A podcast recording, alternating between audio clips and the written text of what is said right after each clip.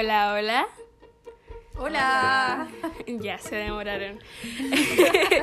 Eh, bienvenidos a nuestro podcast Nunca Calladas. Nosotras somos Macarena, la mamá, Antonia, la más grande, y yo, Manu, la más chica.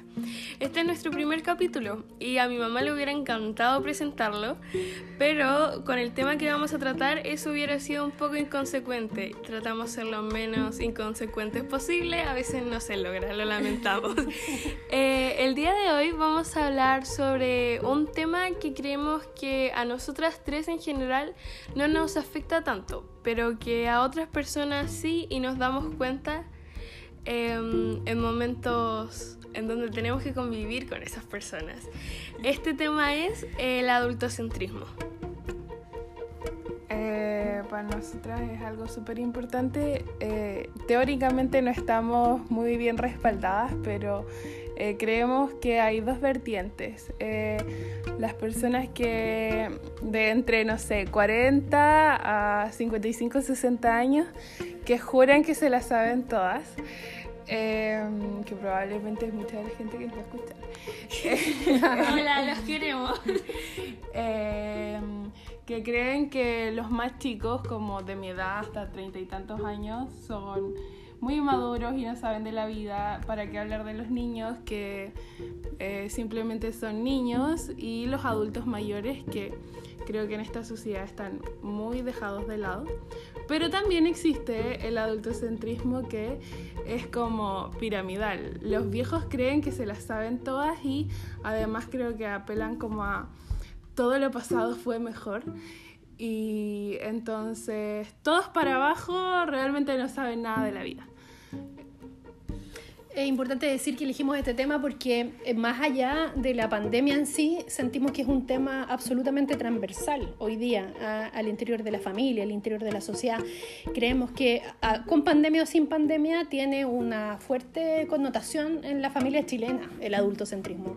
Y estamos eh, hoy día, eh, y a propósito de la conversación y la elección como de nuestros temas para los podcasts, decidimos partir con este porque creemos que es un tema que se conversa poco y que, del que se sabe también menos y, del que se aplica eh, aún menos. Qué profesional eso. Suena muy profesional decir cuando estábamos hablando de los temas de nuestro podcast. Bueno, en el desayuno en pijama. En el, sí, no hay que mencionar eso para que suene fancy. Bueno, eh, a partir de estas vertientes que mencionaba la Antonia, nosotros creemos que en nuestra familia somos bastante lineales. No solo con familia no me refiero solo a nosotras tres, sino que a nuestra familia en general.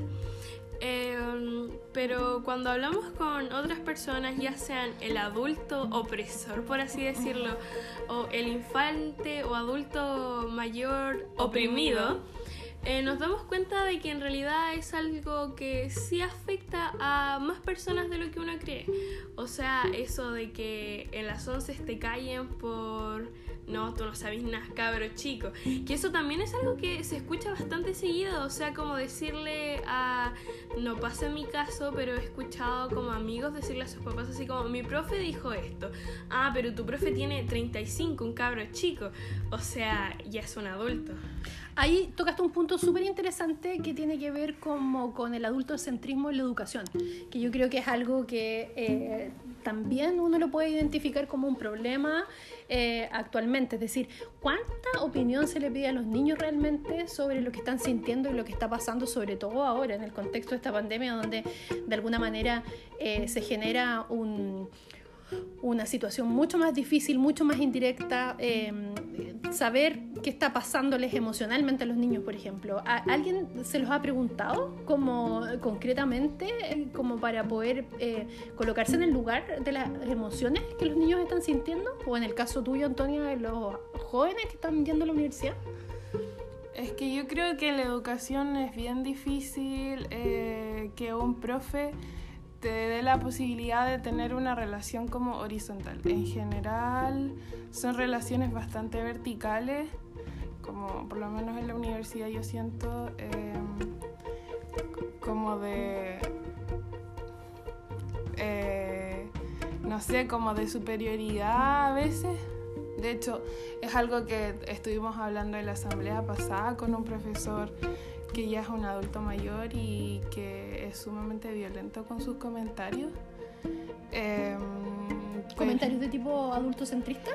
Claro, como de sabérselas todas porque el caballero tiene sesenta y tantos años y es más o menos reconocido, pero que no por eso eh, al primer error te va a decir que vas a ser, o sea, que no tienes pasta para ser periodista. Entonces, em, igual yo creo que los adultos tampoco son conscientes como de todo lo que puede afectar un mal comentario a un joven o un niño o a un adulto mayor, que es algo que igual nos tocó vivir hace poco, o sea, el que personas como relativamente lejanas, pero dentro de la familia, no, no pidan opinión a nuestra abuela, a nuestra bisabuela, en algo tan personal como es una decisión familiar de una muerte. Entonces, es, como, es difícil. Sí, es muy complicado, sobre todo creo que la sociedad ya tiene como admitido de que el adultocentrismo existe hacia los niños. O sea, y hacia Sí, hacia los niños, básicamente, como está implementado en el vocabulario de los adultos, tratarte de cabro chico, decirte como, pero yo ya pasé por la universidad, así como yo ya salí del colegio, yo ya pasé por todo lo que tú viviste. Yo ya viví todo eso y muchas veces también yo supongo que no lo hacen desde como... Eh, el querer hacer, el querer hacer mal. Pero también tienen que entender que uno tiene que vivir ciertos errores para poder crecer igual que ellos. Sí, y eso es lo que pasa, yo creo que con los que con los niños ya se aceptó. O sea, ya se sabe, quizás se está intentando hacer algo, pero ¿qué pasa con los adultos mayores? Que los adultos mayores eh, no se les pide la opinión, muchas veces los adultos mayores están igual o más como viéndose afectados por esta situación de adultocentrista por el hecho de que ellos quizás sí se dan cuenta de más cosas que un niño y se sienten sumamente inservibles, que es algo que igual hay que destacar como, eh, no solo en el caso de la pandemia, o sea, del estallido social, todo el mundo defiende como las AFP para una vejez digna, pero pensando en tu viejo, o sea, en tu persona eh, adulta mayor, no en tu papá o en... Porque, o sea, una cosa es que tengan pensiones dignas y otra cosa es pedirle la opinión, que es algo que uno puede eh, mejorar en el día a día. O sea, hay una generación hoy día que se está metiendo al bolsillo a los niños y se está metiendo al bolsillo a los adultos mayores. Sí, eh. tu generación básicamente, eh, cuarentones, cincuentones que se están metiendo a mucha gente al bolsillo quizás sin darse cuenta.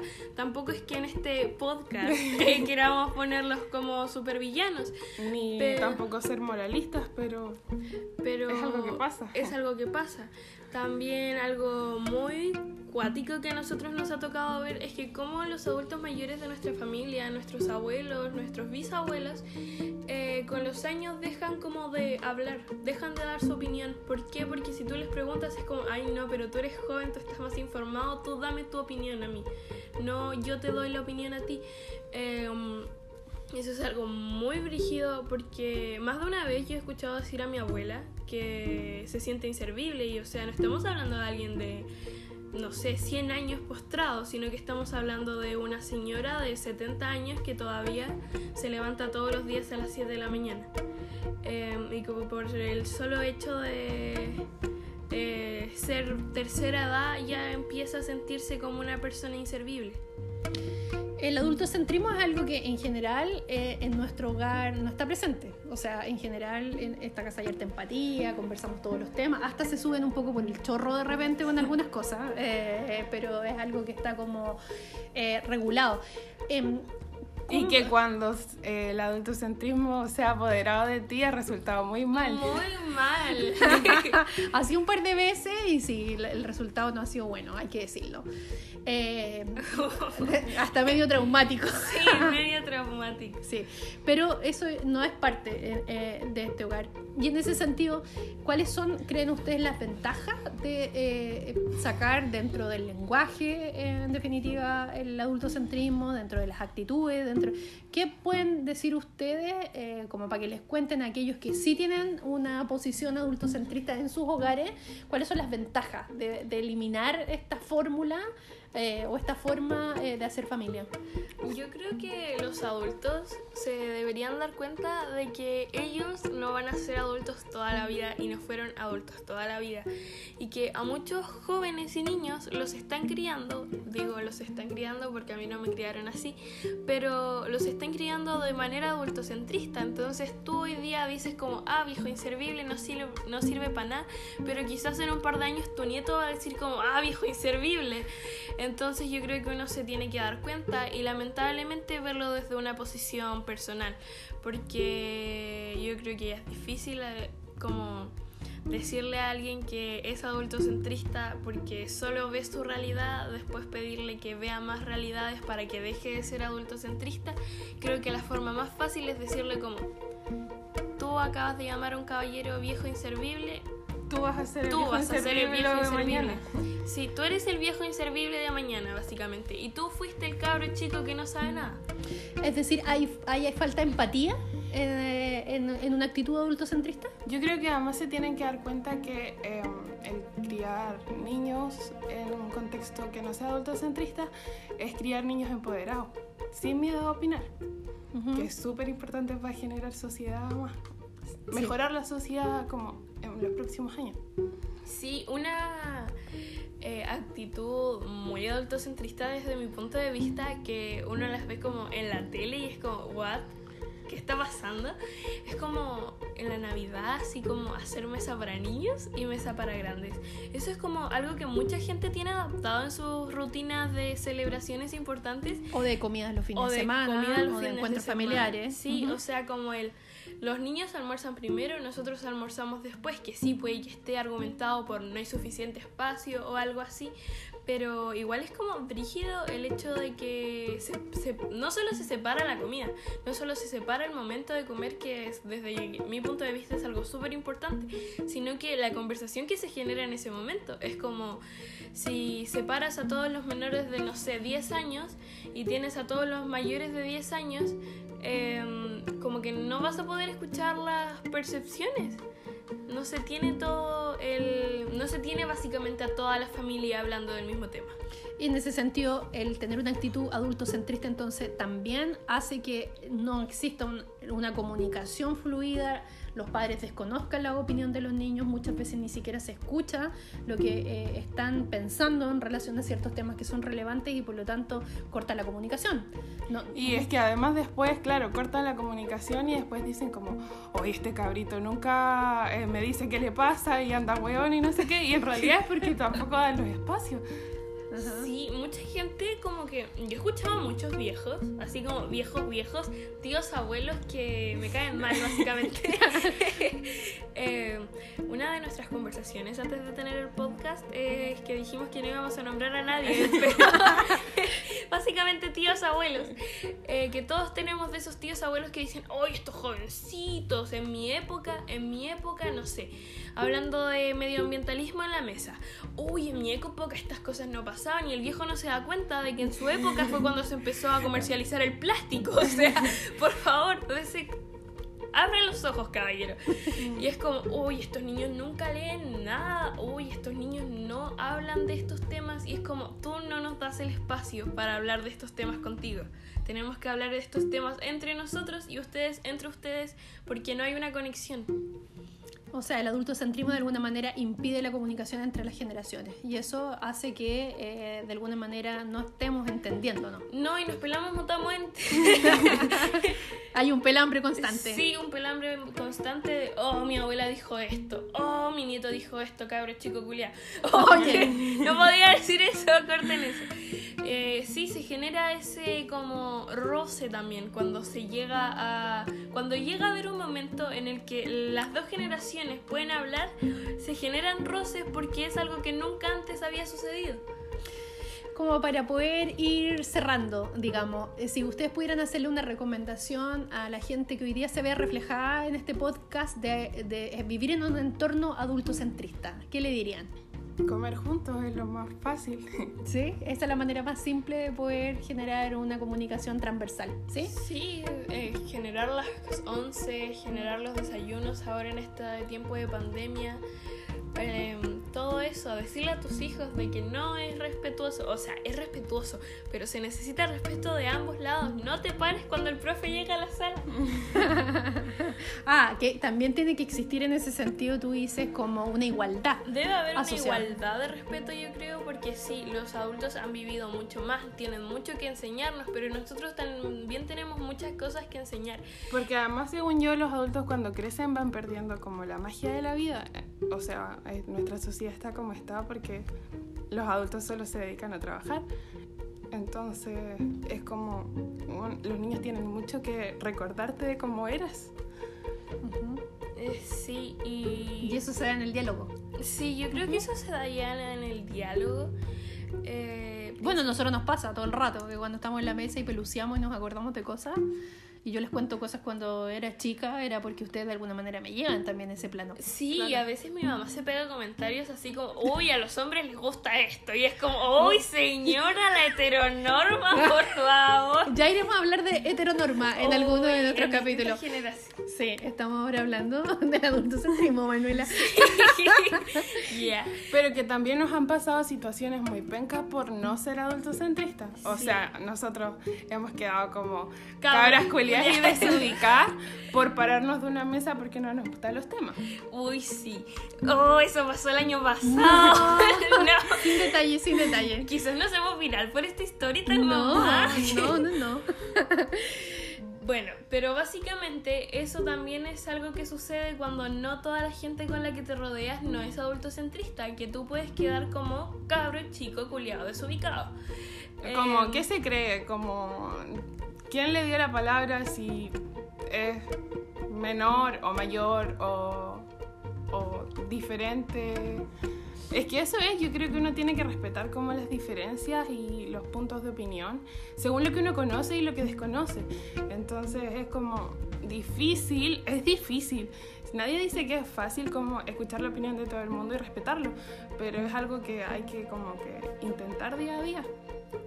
Hay que hacer el esfuerzo todos los días de poder hay que hacer el esfuerzo de darse cuenta que no somos la única generación dentro del planeta.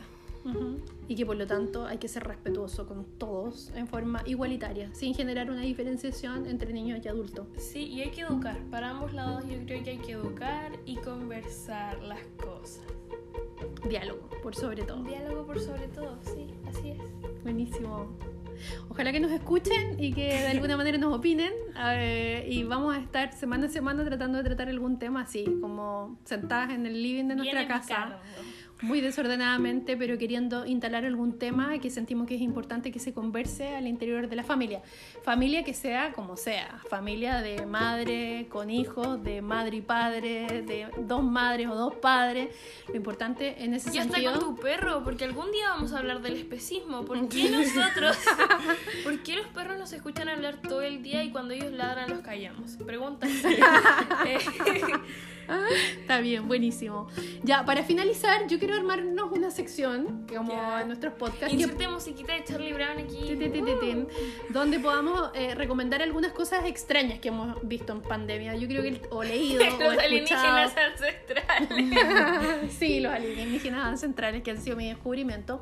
Pero cuéntame tú, Manuela, ¿qué has visto en, eh, en, este, en este encierro que te ha llamado la atención y que recomendarías? No sé si las recomendaría, pero me estoy viendo Gossip Girl. Em, sí, ahí estamos. Em, eso. ¿Tú, Anto? Eh, yo estoy. Bueno, empezó como por un trabajo de la U, pero ya le agarré el gustito a escuchar un podcast del T13 Radio que se llama El Kiosco eh, que es de dos periodistas que hablan como de eh, noticias como muy livianitas que se te van quedando como guardadas y que en realidad uno nunca les termina de leer.